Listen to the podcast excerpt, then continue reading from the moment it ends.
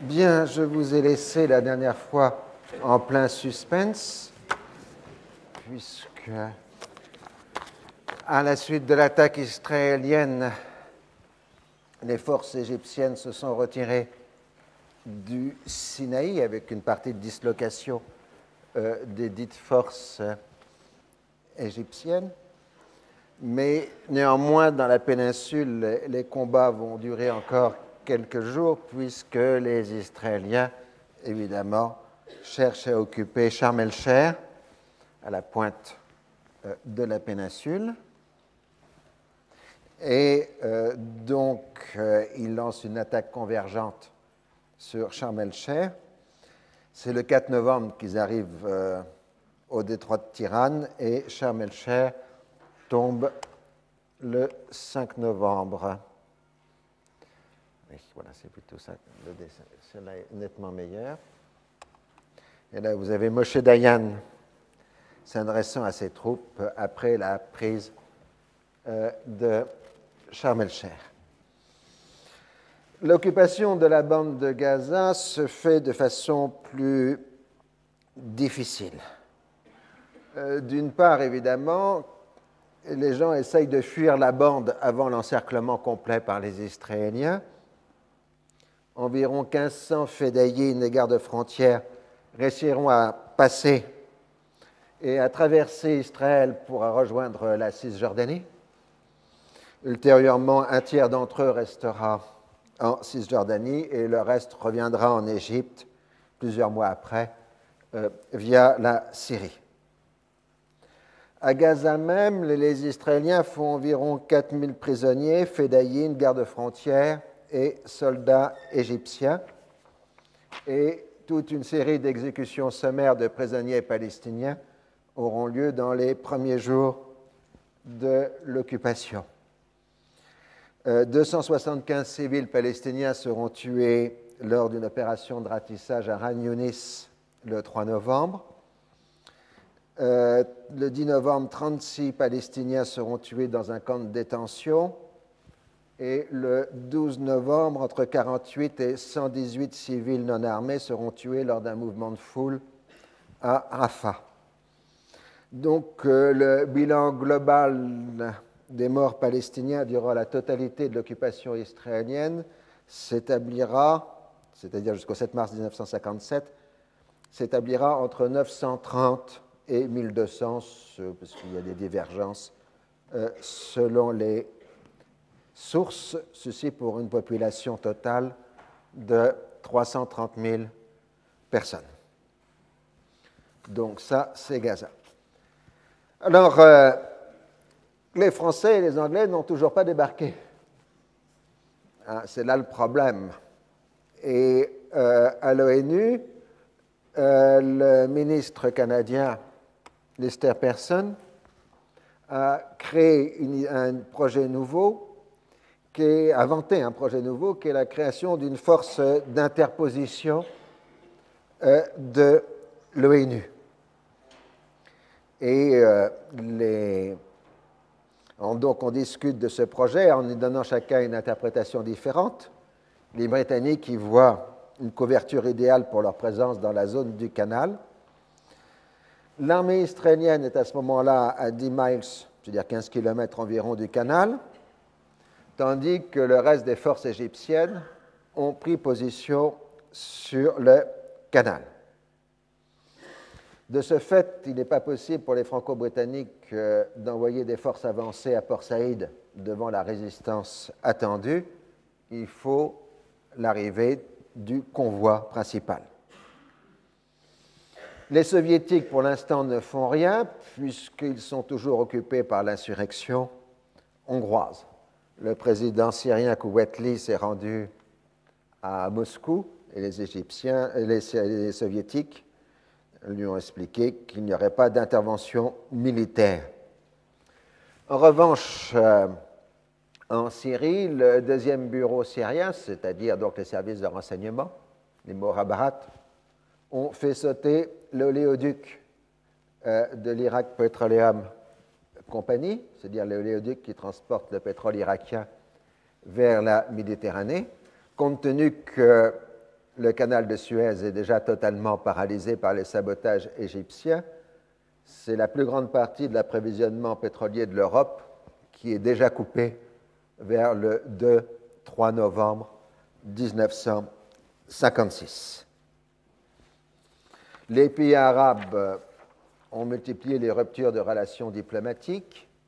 Seul, le Liban a conservé des relations diplomatiques avec la France et seule la Jordanie et l'Irak ont conservé des relations diplomatiques avec la Grande-Bretagne. Alors les Égyptiens ne savent pas où aura lieu le débarquement, soit Alexandrie, soit Port Saïd. Euh, Nasser maintenant organise un mouvement de résistance euh, populaire, armer la population, préparer une guérilla populaire en cas d'occupation. Aux États-Unis, il y a un acteur qui s'éclipse le 3 novembre, c'est Foster Dulles. Il est hospitalisé d'urgence et on découvre qu'il était atteint d'un cancer. En Angleterre, euh, le Parti travailliste conteste avec véhémence euh, la politique d'Anthony Eden et euh, la rhétorique euh, porte sur savoir si c'est de l'impérialisme ou de la lutte contre le nazisme. Et donc on a les rhétoriques, Munich, non, c'est de l'impérialisme, etc. En revanche, en France, Guy Mollet réussit l'union sacrée autour de lui les différentes droites se sont ralliées euh, au parti SFIO sur le dossier de Suez. Quant au Parti communiste français, il est complètement hors jeu à cause de l'insurrection hongroise. On a même brûlé le siège du PCF à ce moment-là. Euh, donc, euh, les communistes ne sont pas en état de faire des manifestations de protestation. Alors, ultérieurement, la synchronie Suez-Budapest fera apparaître en France une nouvelle gauche dite indépendante, c'est-à-dire contestant à la fois le communisme et la vieille gauche compromis avec le colonialisme. Ce sera, donnera naissance ultérieurement au Parti socialiste unifié, le PSU. Euh, mais ce ne pesera pas lourd dans le domaine politique, même s'il sera une certaine importance dans le domaine intellectuel. Alors reste toujours l'homme de la situation, Eisenhower, qui est évidemment obligé de laisser tomber l'insurrection hongroise, d'autant plus qu'aucun pays de l'Alliance atlantique n'a de frontières communes avec la Hongrie. Le seul pays non soviétique qui a des frontières avec la Hongrie, c'est l'Autriche, et l'Autriche est neutralisée sur le plan international depuis 1953. C'est le 4 novembre que l'armée rouge entre à Budapest. Donc, euh, sur la crise de Suez elle-même, l'Assemblée générale de l'ONU vote le 4 novembre la création d'une force internationale, l'UNEF, United Nations Emergency Force, ce qui donnera donc en français la FUNU, Force d'urgence des Nations euh, Unies. C'est Burns qui va provisoirement en prendre euh, le commandement. Alors, euh, il veut une force relativement importante pour euh, pouvoir euh, s'interposer. Et ensuite, on discute de la nature de cette force. Il est évident que les pays les plus directement engagés dans la crise internationale ne peuvent pas fournir de force, en particulier des pays de l'OTAN. Donc euh, les premiers à offrir des soldats, c'est la Colombie, la Nouvelle-Zélande et la Norvège. On précise le 5 novembre la mission, qui sera une force propre des Nations Unies et non pas une force sous le drapeau des Nations Unies. Je rappelle que durant la guerre de Corée, les Alliés euh, qui été sous drapeau des Nations Unies mais c'était sous commandement américain, c'était une force américaine avec un certain nombre euh, de pays alliés. Tandis que la FUNU est la première force autonome des Nations Unies. Alors elle doit improviser un peu partout. Par exemple, elle récupère des stocks de casques occidentaux, enfin des armées occidentales, et pour les différencier euh, des armées en présence, euh, quelqu'un improvise l'idée de peindre en bleu ces casques, d'où la création du terme casque bleu, euh, qui deviendra un, terme d'usage courant.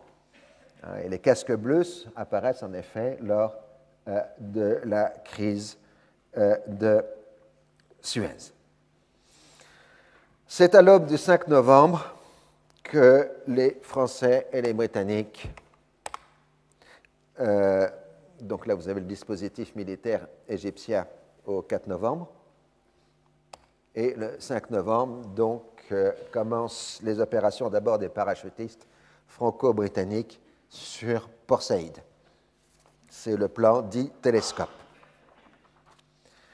les Britanniques, euh, comme prévu, prennent en charge euh, Port Saïd, proprement dit, c'est-à-dire euh, la, rive ouest du canal de Suez, tandis que les Français prennent le contrôle de l'autre rive, c'est-à-dire Port Fouad.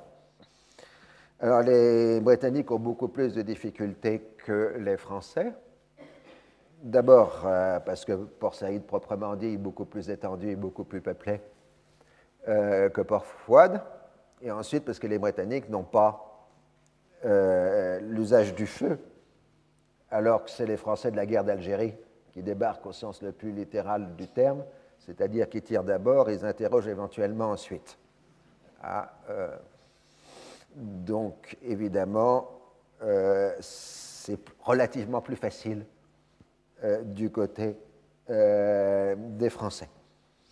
Quant aux Égyptiens, ils alternent résistance et négociation, le tout pour gagner du temps.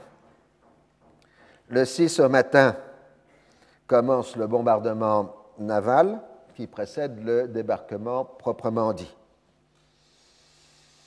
Alors les combats sont beaucoup plus intenses dans le secteur de Port Saïd que dans le secteur de Port-Fouad. Et il faut donc plusieurs heures pour euh, opérer ce que les militaires appellent gentiment le nettoyage de la zone urbaine. Et c'est au soir du 6 novembre que les militaires apprennent par la radio britannique, par la BBC, qu'il y a un cessez-le-feu prévu pour le lendemain. Il faudra plusieurs heures pour que les capitales confirment aux militaires sur le terrain que un cessez-le-feu a été décidé. Alors, qu'est-ce qui s'est passé? D'abord, dès le début des débarquements, l'ONU et le secrétaire général Amars Jold a considéré que c'était une injure personnelle aux Nations Unies que ce débarquement franco-britannique. Donc, euh, il n'y avait aucune légitimation d'ordre international à l'opération. Évidemment, les Américains sont encore plus furieux parce que c'est le 5 novembre qu'a lieu l'élection présidentielle euh, aux États-Unis et que la colère d'Eisenhower est maintenant à son comble. Tout le monde craint en Occident l'arrivée de volontaires soviétiques. Euh, on est obsédé par euh, les volontaires chinois de la guerre de Corée, qu'on a vu arriver 200 000 volontaires chinois par division entière en Corée en 1950 les Alliés les Occidentaux, on a eu évidemment euh, très mauvais souvenirs. Donc on a peur de voir arriver de tels volontaires. D'autre part, la première décision d'Eisenhower est de mobiliser l'économie pétrolière américaine pour couvrir les besoins européens, mais sans le dire aux Européens, ah, euh, puisqu'il va utiliser la question pétrolière comme un instrument de pression. Ah, donc, euh, il ne peut pas leur dire que les États-Unis sont prêts à couvrir leurs besoins de pétrole, parce que pour l'instant, il a besoin de faire pression. Alors, par ailleurs, euh, les Soviétiques, ils ont bien compris que les États-Unis euh, sont en pointe sur le dossier, arrivent au secours de la victoire. Alors, c'est le célèbre ultimatum soviétique de Bulganin, qui adressait à la Grande-Bretagne, à la France et aux États-Unis, donc, Israël, pardon. Donc, l'ultimatum aux Britanniques évoque l'usage éventuel de fusées contre la Grande-Bretagne ou la France.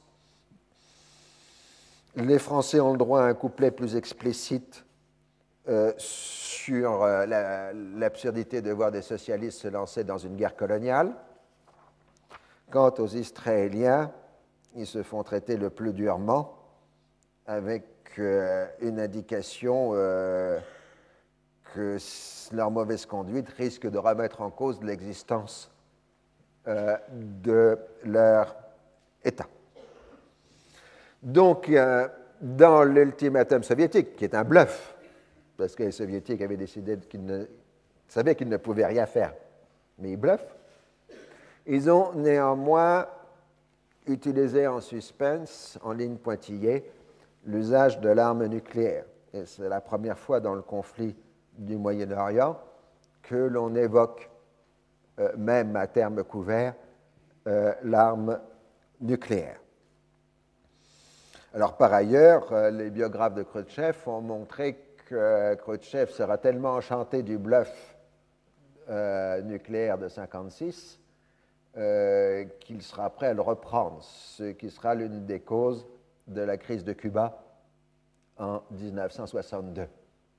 Mais en face de lui, il y aura quelqu'un qui aura d'autres cartes en main que les, celles qu'avaient les Franco-Britanniques en 1956. Donc, euh, la véritable instrument de pression, ce qui va faire céder les Britanniques, est la question financière. Les Français, on l'a vu, avaient par précaution emprunté à la Banque mondiale, enfin au Fonds monétaire international plus exactement, de quoi couvrir leurs besoins de change euh, durant la crise à venir ce que n'avaient pas fait les Britanniques, parce que emprunter aurait été un signe de faiblesse. Or, euh, dès le début de novembre, il y a des ventes massives de livres sterling contre dollars sur le marché international d'échange. Et euh, les baisses euh, des réserves britanniques deviennent, enfin la baisse atteint un niveau dangereux. De surcroît, et là c'est un débat actuel dans l'historiographie britannique, on s'interroge sur l'attitude à ce moment-là de Macmillan, qui était chancelier euh, de l'échiquier. Il semblerait, autant qu'on puisse reconstituer les événements, que le 6 novembre, Macmillan ait volontairement trompé le reste du gouvernement britannique en donnant des indications trois fois supérieures aux chiffres réels de la baisse des réserves de la Banque d'Angleterre. La baisse des réserves était de 85 millions de dollars et Macmillan a annoncé 285 millions de dollars euh, de baisse de réserves euh, en une semaine. Macmillan avait au début de la crise euh, pris une position dure, c'était un faucon dans l'affaire de Suez, il disait que si l'Angleterre ne réagissait pas, elle serait rabaissée au niveau de la Hollande, ah, ce qui apparemment était quelque chose de vexant. Euh, mais ensuite, euh, Macmillan est très inquiet sur la rupture des relations transatlantiques et sur le risque de voir le Commonwealth entrer en dissidence à cause de la critique, de la, enfin, à cause de l'expédition de Suez.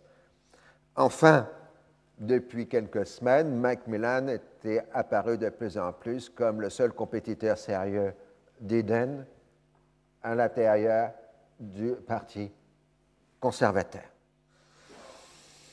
Donc, euh, c'est là où en est le débat. Alors, euh, les historiens britanniques s'interrogent pour savoir si Macmillan n'a pas attendu en quelque sorte un piège pour faire tomber Anthony Eden en provoquant euh, euh, l'arrêt des opérations militaires.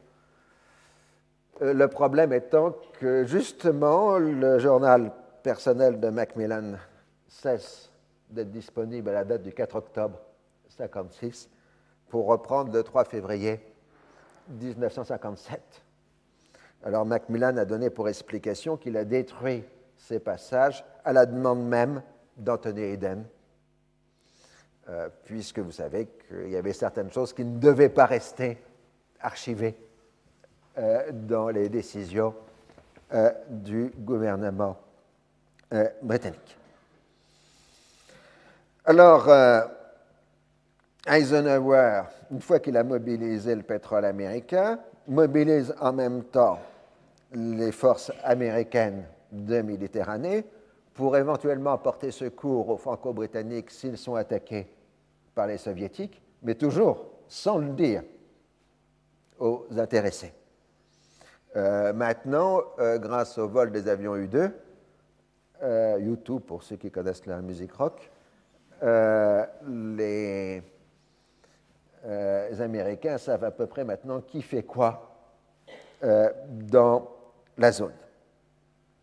Alors, c'est l'effondrement de la monnaie britannique qui provoque l'arrêt euh, de la campagne militaire, puisque Londres renonce. Et euh, à contre-coeur, euh, Guy Mollet est obligé de suivre Anthony Eden dans la décision du cessez-le-feu. Alors, il voudrait bien que Massu, qui commande les avant-postes français, fasse encore une progression sur le canal. Mais euh, Massy euh, trouve qu'on lui demande un peu trop, c'est-à-dire de désobéir directement à ses supérieurs directs au nom des instructions qui viendraient du gouvernement et que lui, c'est un militaire. Euh, il faut quand même que les choses soient plus claires que cela. Donc, on ne grignote qu'une heure. Le cessez-le-feu a lieu à 3 heures du matin au lieu de 2 heures du matin. Et euh, on est donc au niveau d'Alcantara euh, au moment de l'arrêt des opérations. C'est le 6 novembre au matin, donc c'est le moment, enfin le 7 novembre, pardon, c'est le moment où on a les résultats des élections présidentielles aux États-Unis. C'est à raz-de-marée pour Eisenhower, qui a obtenu 35 580 000 voix contre 25 738 000 pour Adlai, Stevenson. Et en termes de mandats, c'est encore plus impressionnant, puisqu'il a eu 457 mandats électoraux contre 73 aux démocrates. En revanche, les démocrates remportent les élections au Congrès euh, donc, euh, il y a discordance entre les présidentielles qui ont donné un triomphe pour le candidat républicain, alors que les démocrates contrôlent les deux chambres euh, des États-Unis. Alors maintenant, les Américains font comprendre clairement que l'étape suivante doit être le retrait des forces franco-britanniques. Euh, les Britanniques essayent d'atermoyer en disant qu'ils peuvent se transformer en force internationale euh, d'interposition. Entre qui, et qui, on ne se comprend pas très bien. Mais euh,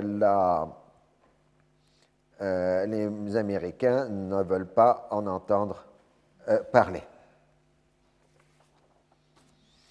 Lui-même, qui avait déjà une très mauvaise santé, euh, est totalement épuisé.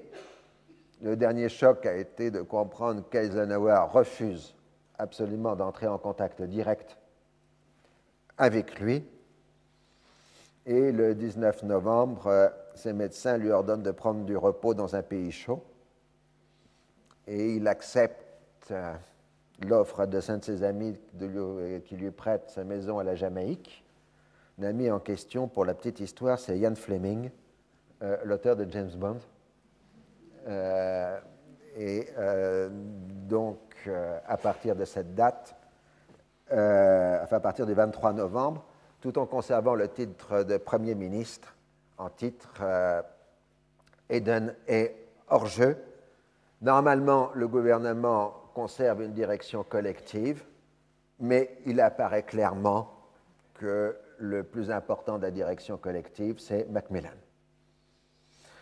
Le canal est fermé à la circulation et les Égyptiens font comprendre qu'il n'est absolument pas question d'entreprendre quelques travaux de remise euh, en fonction tant que les forces d'occupation restent à Port Saïd. L'infunu arrive donc avec ses casques bleus. Euh, alors ensuite, ils se doteront de bérets bleus, hein, parce que le casque, c'est désagréable à porter tout le temps. Et euh, donc, c'est ainsi que se créent les symboles euh, militaires. Nasser, lui, multiplie les remerciements et les ouvertures aux Américains, expliquant qu'il a refusé l'offre de volontaires soviétiques, offre qu'on ne lui avait jamais faite d'ailleurs, euh, et qu'il est d'ailleurs prêt à dire que la défaite des Français et des Britanniques est due à la résistance arabe et égyptienne et non pas à l'aide soviétique. Euh, les Américains aimeraient peut-être qu'on les remercie aussi pour leur rôle, mais ça, euh, Nasser n'y pense pas directement. Alors les Français espèrent encore dans la voie militaire, c'est-à-dire de lancer l'ultime opération pour occuper la totalité euh, du canal, mais les Britanniques s'y refusent et commencent en fait dès le 22 novembre à retirer euh, leurs euh, troupes. C'est que de toute façon, les Britanniques ont plus de difficultés que les Français, parce qu'ils ont une zone d'occupation plus grande, totalement urbaine, et que commence à se développer une guérilla urbaine dans les quartiers dit indigène de Port Saïd, puisque Port Saïd était divisé en quartiers européens et en quartiers indigènes. Donc, euh, une résistance populaire commence à se manifester dans les quartiers indigènes de Port Saïd, ce qui préoccupe évidemment euh, les Britanniques. Et euh, donc les Français essayent toujours de trouver des prétextes pour retarder les choses mais ils comprennent finalement que la décision britannique est définitive. Et donc le, 22, enfin, le 28 novembre, les Français acceptent que la date ultime du retrait soit le 22 décembre. Et donc le 22 décembre, la relève aura lieu entre les forces de la FUNU et les forces franco-britanniques. Les pertes humaines du côté franco-britannique sont dérisoires. 11 tués du côté français, 22 du côté britannique. Les estimations pour les pertes égyptiennes dans la zone du canal euh, ont été longtemps controversées, d'autant plus qu'il s'agissait de civils, mais selon les dernières études considérées comme fiables, les pertes s'établiraient entre 750 à 1000 morts égyptiens, essentiellement civils, dans les opérations du canal. Les pertes israéliennes s'élèvent à 176 tués et un prisonnier. Donc, euh, la crise de Suez peut être divisée en deux étapes. La première se termine évidemment avec le départ des Franco-Britanniques le 22 décembre. Reste maintenant la liquidation de la crise et la question de l'occupation israélienne. Alors, il faut rappeler que l'administration Eisenhower n'avait aucun penchant particulier pour euh, les nationalistes arabes l'attitude américaine durant la crise était fondamentalement liée à des considérations d'ordre géopolitique. L'intervention militaire franco-britannique risquait de faire basculer le monde arabe, voire le tiers-monde, dans le système soviétique. C'était là la principale motivation américaine, plus la colère réelle, froide d'Eisenhower, qui n'a pas pardonné l'injure personnelle qui lui a été faite d'avoir choisi la date des, élections présidentielles pour intervenir. Alors maintenant, la priorité est de rétablir les relations transatlantiques, d'achever le règlement de la, crise en obtenant le retrait israélien, et puis on reviendra aussi à la question antérieure, c'est-à-dire que va-t-on faire de Nasser? Donc ce sont les trois priorités de la politique américaine. Alors, le rétablissement des relations transatlantiques est relativement facile, puisque Eden se retire définitivement de la carrière politique en janvier 1957 et que Macmillan lui succède. Et donc, c'est de nouveau la lune de miel, d'autant plus que Macmillan est un ancien compagnon d'armes d'Eisenhower durant la Seconde Guerre mondiale, euh, en particulier durant les opérations en Afrique du Nord. Il était ministre euh, britannique délégué auprès d'Eisenhower euh, lors du débarquement en Afrique du Nord. Donc les deux hommes se connaissent très bien et s'apprécient totalement.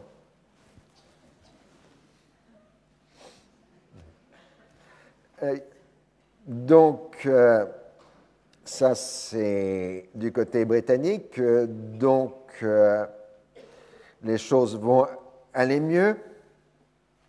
Bon, la quatrième République, elle est en grande partie maintenant désengagée du dossier, puisque quand les parachutistes de Massu quittent euh, Port Fouad, c'est pour entamer une nouvelle opération militaire qui va prendre le nom de bataille d'Alger, célèbre euh, dans les mémoires.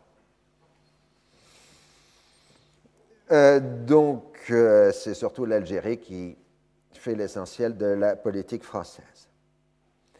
Alors, Israël pose plus de problèmes. Il y a eu une ivresse de la victoire. Euh, en compulsant ses dictionnaires historiques, Ben Gurion avait trouvé l'existence de micro-royaumes juifs au VIe siècle dans la région, donc de droit historique israélien sur la péninsule euh, du Sinaï. Donc il explique qu'il n'occupe pas une terre étrangère puisque, dit-il, le Sinaï n'appartient pas à l'Égypte. Il parle de la constitution d'un troisième royaume d'Israël. Alors, le rappel à l'ordre a été brutal quand il y a eu l'ampleur de la condamnation internationale de l'opération. Et euh, donc, que ce n'est plus l'intégralité du Sinaï que les Israéliens revendiquent, mais seulement, entre guillemets, la bande de Gaza et une bande de territoire le long de la mer Rouge jusqu'à Sharm el-Sheikh pour assurer la liberté de circulation. Et euh, donc, euh, c'est la ligne suivie par Ben Gurion. Mais à New York, euh, Abba Eban, euh, lui, est absolument affolé par l'ampleur de la condamnation internationale et les pressions croissantes euh, de l'administration américaine. Il a surtout vu, sa, avec sa grande horreur, que les groupes de pression pro-israéliens n'ont rien pu faire lors de l'élection euh, présidentielle. Ils se sentent dans l'absence euh, de moyens de pression. Donc la première priorité israélienne va être de travailler le Congrès américain à majorité démocrate euh, pour inverser la tendance. Alors par ailleurs, même si Golda Meir, qui est ministre des Affaires étrangères, est là à New York, en fait, Abba Iban court-circuite euh, son ministre des Affaires étrangères, et traite directement de la question avec Ben Gurion, euh, ce qui évidemment ne va pas sans tension avec euh, Golda Meir, qui est mise de côté. Enfin, rassurez-vous, dix ans après, quand Abba Eban sera ministre des Affaires étrangères et Rabin ambassadeur à Washington, ce sera la même chose. Ce sera Rabin qui contactera directement Golda Meir sans passer par Abba Eban Il y a des souvenirs comme ça que l'on fait payer. Euh, sur le terrain, reste la question du statut de la force internationale, qui est un statut qui est posé pour la première fois, puisque c'est la première fois qu'une telle force existe, et qui est un problème récurrent euh, jusqu'à aujourd'hui. Euh, la question est que la force internationale n'est pas une force d'occupation. Et puisqu'elle n'est pas une force d'occupation, sa présence est conditionnée par l'acceptation du pays dans lequel la force stationne. Euh, donc, euh, Amarjolt a été obligé de conclure avec Nasser un accord dit de bonne foi qui reconnaît à l'Égypte le droit de demander le retrait de la force de son territoire, puisque le FUNU n'est pas une force d'occupation. Alors on va rendre un peu plus compliqué les choses euh, en utilisant les mécanismes profonds de la diplomatie. On dira que la force quittera le Sinaï à la demande des Égyptiens après consultation du Conseil politique de la FUNU, qui elle-même en fera référence à l'Assemblée générale des Nations unies. Mais on ne dit pas si consultation veut dire euh, obligatoirement acceptation euh, de la part des différentes instances. Vous comprenez que ceci est très important pour la suite des événements, ceux de 1967. Seconde question, est-ce que les Israéliens peuvent tirer un gain politique de ce que les Nations Unies considèrent comme une agression militaire caractérisée? Et euh, donc, d'un côté, pour les Nations Unies, il est clair et net que les Israéliens doivent quitter sans condition les zones occupées, mais est moins clair que les Israéliens ne se retireront que s'ils obtiennent un certain nombre de gains politiques. Or, ces gains politiques, l'ONU est dans l'incapacité juridique de les fournir puisque ce serait donner une prime à l'agression. Donc euh, c'est dans ce cadre diplomatique que l'on trouvera des solutions de compromis qui ont le don, bien évidemment, de compliquer les choses, euh, puisque c'est euh, comme ça que ça se passe en général. Donc le 28 novembre, première étape, Eban accepte le retrait, annonce le retrait israélien à 50 km du canal les Israéliens ne traitent pas avec les Égyptiens. Ils ne traitent directement qu'avec Burns, euh, qui commande la FUNU. Mais tant que la force des Nations Unies n'a pas pris la relève des Franco-Britanniques à Port Saïd, elle n'est pas du tout pressée de prendre la relève des Israéliens. Donc ça donne du temps aux Israéliens, puisque la priorité est donnée euh, aux Franco-Britanniques britannique. Alors les Israéliens pratiquent la terre brûlée dans leur retrait, détruisant systématiquement toutes les infrastructures civiles du Sinaï à chaque étape euh, de leur retrait, détruisant les routes, les chemins de fer, les lignes télégraphiques, euh, etc. À la fin décembre, c'est-à-dire au moment où la FUNU a pris la relève euh, des Franco-Britanniques à Port Saïd, les Israéliens sont encore dans la moitié du Sinaï. Alors ils disent euh, on négociera après les fêtes, ce qui est un peu curieux puisque ce sont des fêtes chrétiennes. et on les rappelle à l'ordre en disant qu'il faut continuer la discussion. Alors, euh, les rapports sont tendus, c'est les Américains qui négocient directement, Foster Dulles et Golda Meir, qui est sorti de l'hôpital. Euh, Golda Meir propose qu'Israël prenne la responsabilité de l'administration de la bande de Gaza, euh, ainsi que du soin de la population qu'elle qualifie d'indigènes, ainsi que d'une part des réfugiés, ce qui est une formule particulièrement ambiguë, ça veut dire que les autres seraient expulsés euh, de la bande de Gaza. Et euh, les Américains, évidemment, euh, rejettent la position israélienne. Alors, le retrait israélien reprend au début janvier. Le 15 janvier, les Israéliens évacuent El Arish. qui est sur le littoral méditerranéen, comme vous le savez.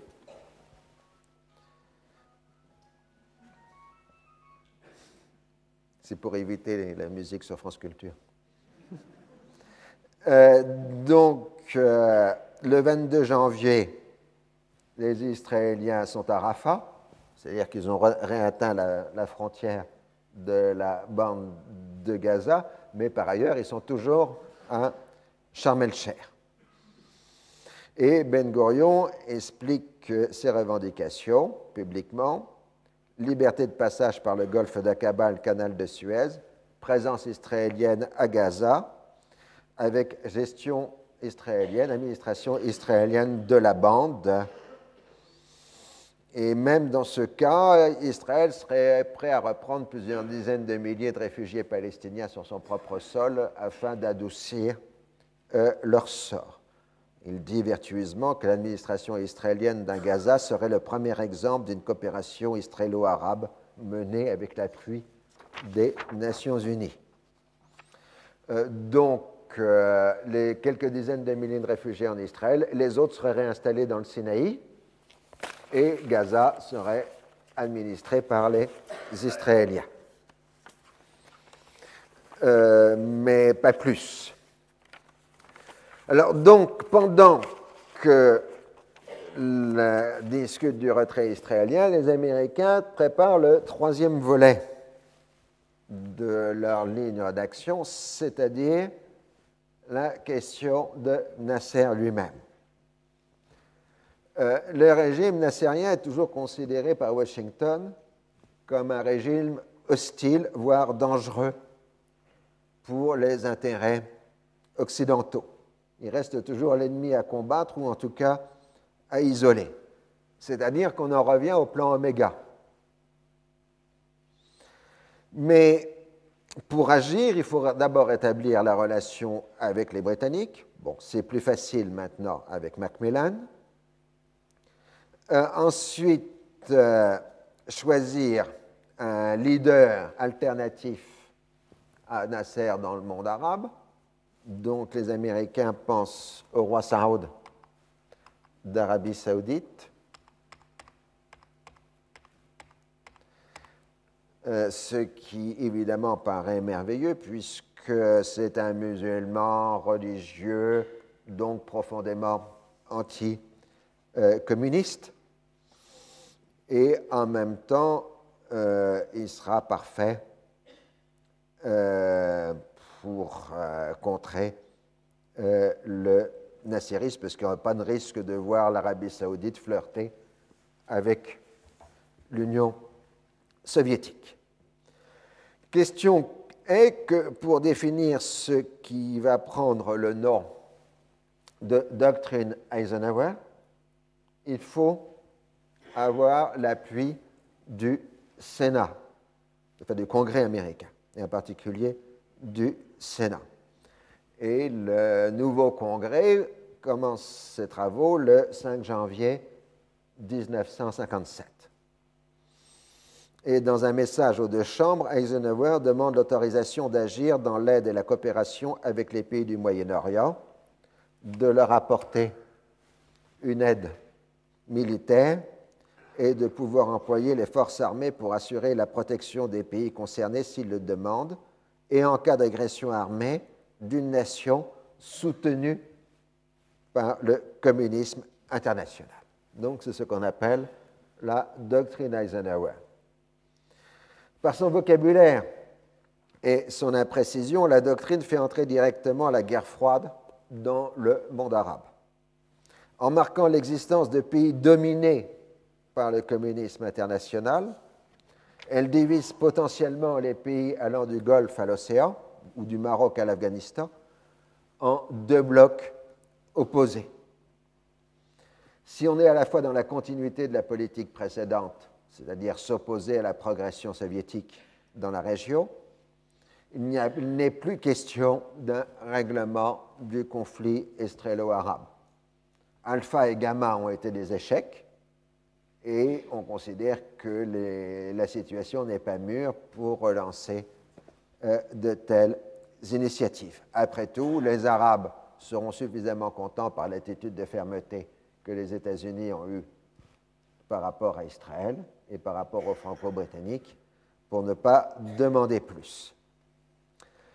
Donc, en grande pompe, euh, le roi Saoud d'Arabie saoudite est invité à Washington le 30 janvier 1957.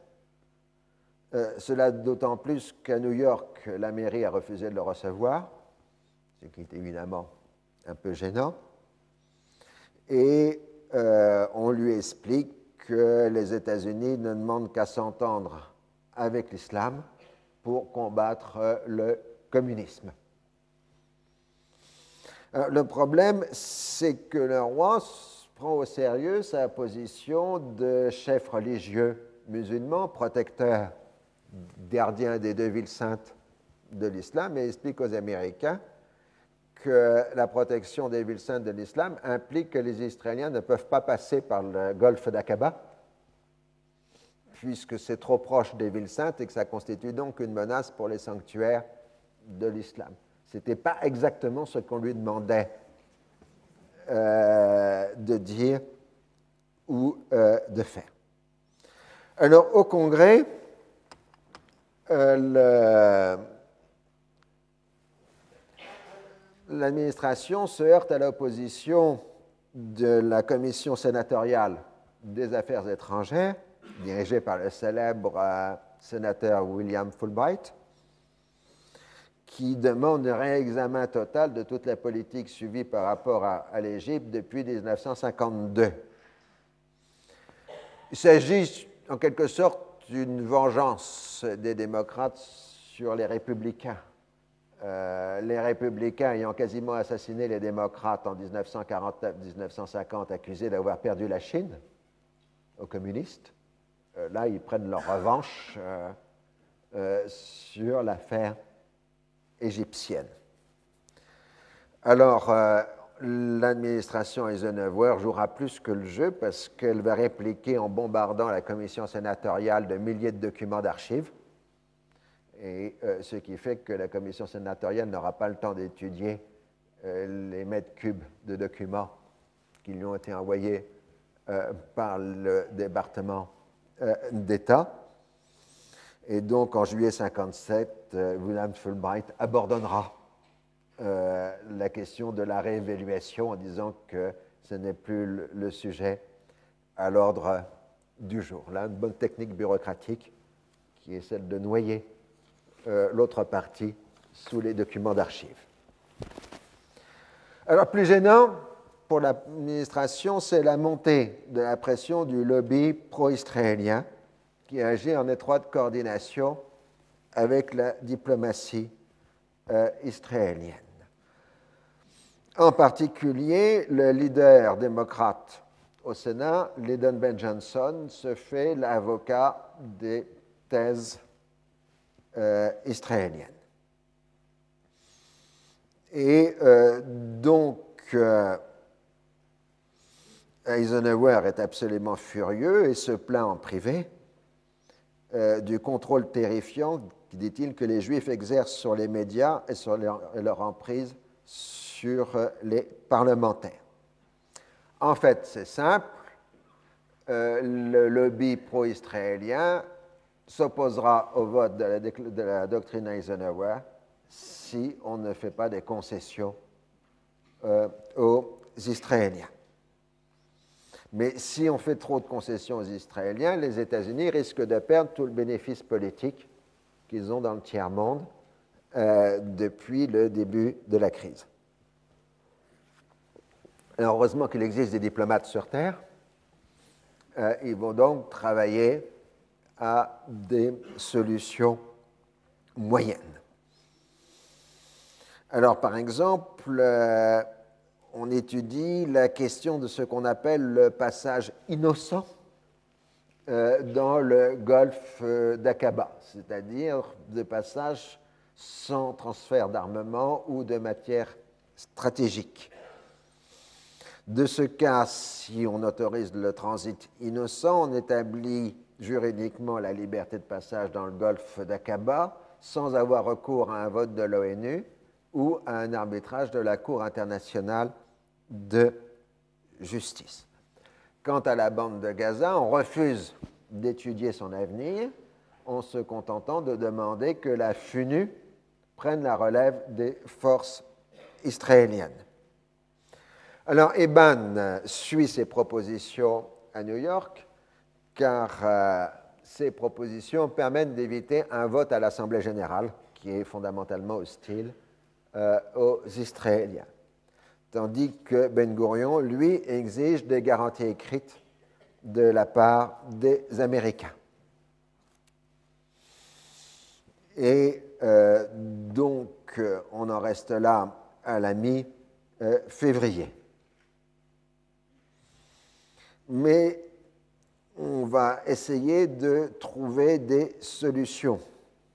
Alors d'une part, euh, Eisenhower convoque les leaders du Congrès pour expliquer que l'intérêt national des Américains est en jeu et qu'ils doivent cesser d'avoir des considérations partisanes et électorales, mais euh, les démocrates refusent de l'entendre. À ce moment-là, Eisenhower menace de faire appel directement au peuple américain contre le Congrès en dénonçant le lobby euh, pro euh. Donc euh, la tension monte, mais en même temps, les diplomates s'activent. Alors on va trouver la solution technique qui va passer par les Français. D'abord, les Français sont pressés de revenir aux États-Unis pour ouvrir les contacts politiques, et on a trouvé une excellente excuse, le traité de Rome, qui est en voie de conclusion. Donc Guy Mollet et Christian Pinault s'envolent pour Washington, officiellement pour présenter euh, aux Américains le contenu du traité de Rome créant la communauté économique européenne. Donc là, vous avez Guy Molin à l'aéroport de Washington, reçu par Richard Nixon, vice-président euh, des États-Unis, et par John Foster Dulles. Ensuite, la réunion à la Maison-Blanche. Euh, vous avez donc Eisenhower, Foster Dulles, euh, Pinault en arrière et Guy Mollet de, euh, voilà, en train d'ouvrir la discussion. Donc officiellement, on parle de traité de Rome qui doit être signé le 25 mars 1957. Mais à part de la traite avec Pinault en disant qu'il doit se rendre à New York, négocier une solution de compromis avec Hammarskjöld. La solution de compromis préparée par les Américains, mais qui doit être présentée par les Français, euh, consiste à ce que la FUNU prenne en charge la bande de Gaza et assure la fin de toutes les incursions euh, à partir de la bande de Gaza. Si l'Égypte demande ensuite le retrait de la FUNU, à ce moment-là, c'est les pays fournisseurs de casques bleus qui prendront la décision. Mais ça, c'est une parole de Foster Dulles, ce n'est pas une décision euh, des Nations Unies.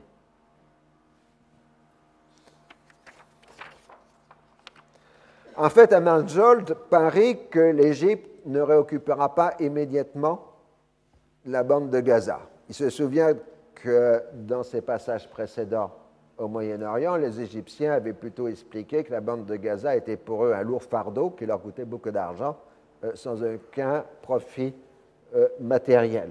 Donc le pari d'Amarjol, c'est que les Égyptiens laisseront les Nations Unies occuper euh, la bande de Gaza. Ainsi mandaté, Pinault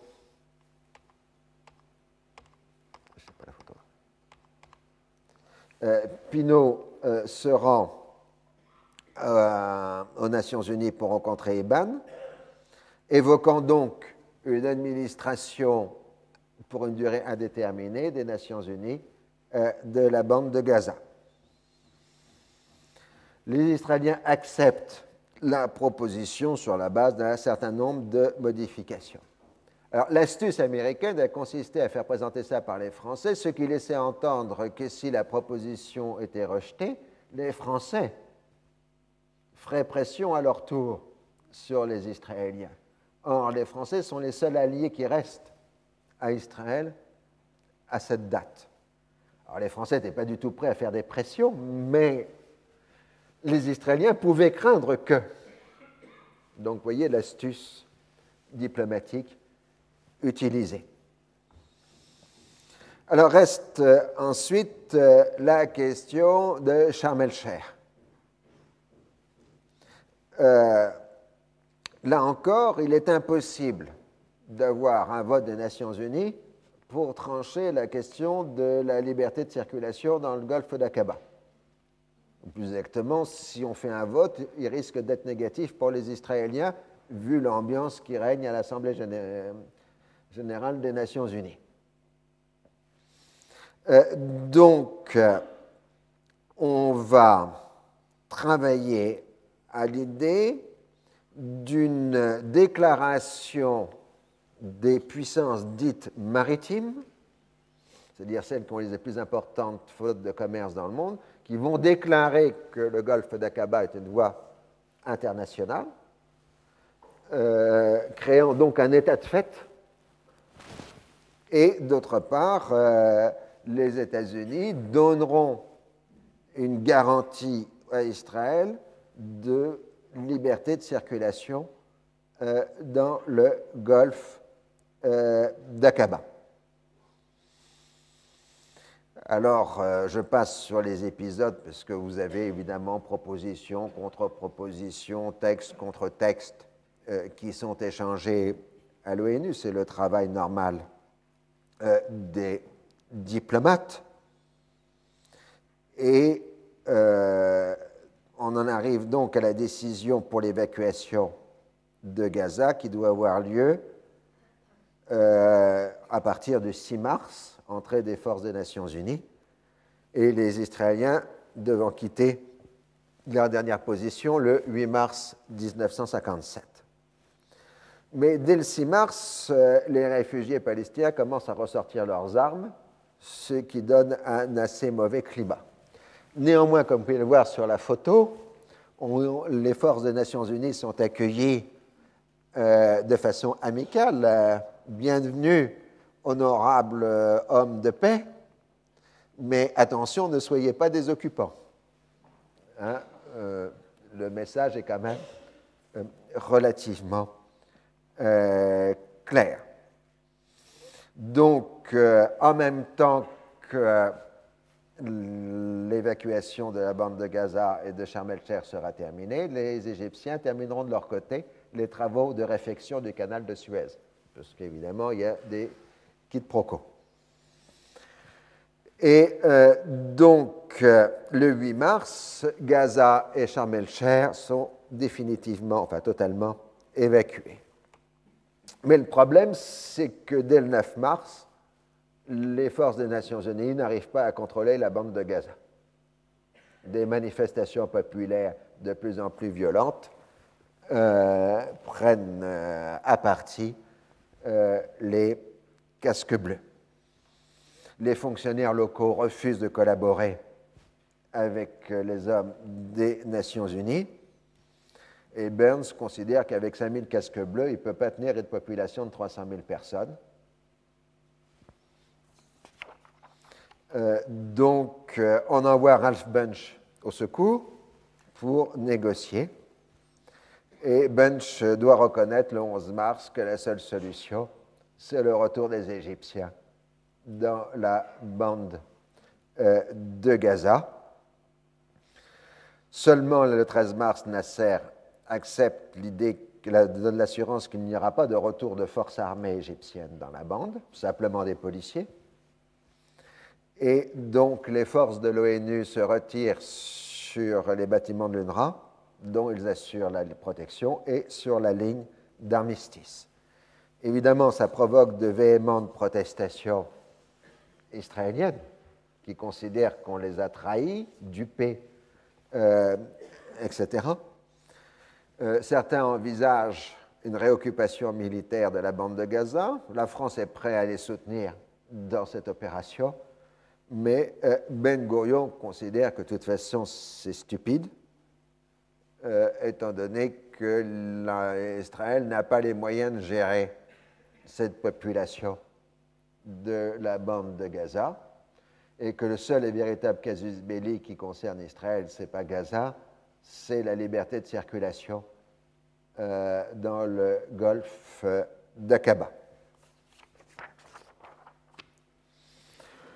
Donc, euh, il ne reste plus qu'à formaliser à la fin mars le statut des forces internationales euh, les Égyptiens s'engagent à empêcher toute infiltration et à coopérer avec les forces des Nations Unies, euh, qui donc prennent position le long de la bande de Gaza sur la ligne d'armistice et à Sharm el-Sheikh ainsi que sur le reste de la frontière internationale.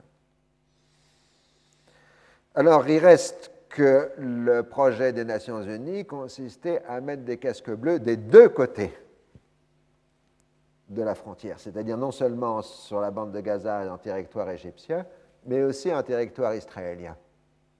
Et les Israéliens refusent totalement l'installation de casques bleus sur leur propre sol, disant que ce serait un empiètement intolérable sur la souveraineté israélienne.